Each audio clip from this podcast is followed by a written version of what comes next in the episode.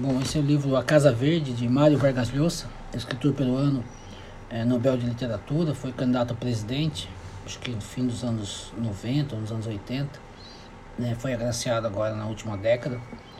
É, é um escritor que eu tinha é, algum preconceito com ele por conta da sua visão ideológica do mundo, mas é um escritor muito rico, né, é inegável, é um grande escritor.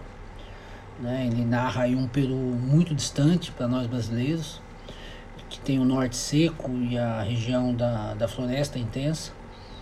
Tem brasileiro, tem índio né, na história, e que os índios são não gente.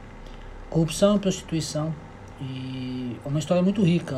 Toda a obra do, do Vargas Llosa vale bastante.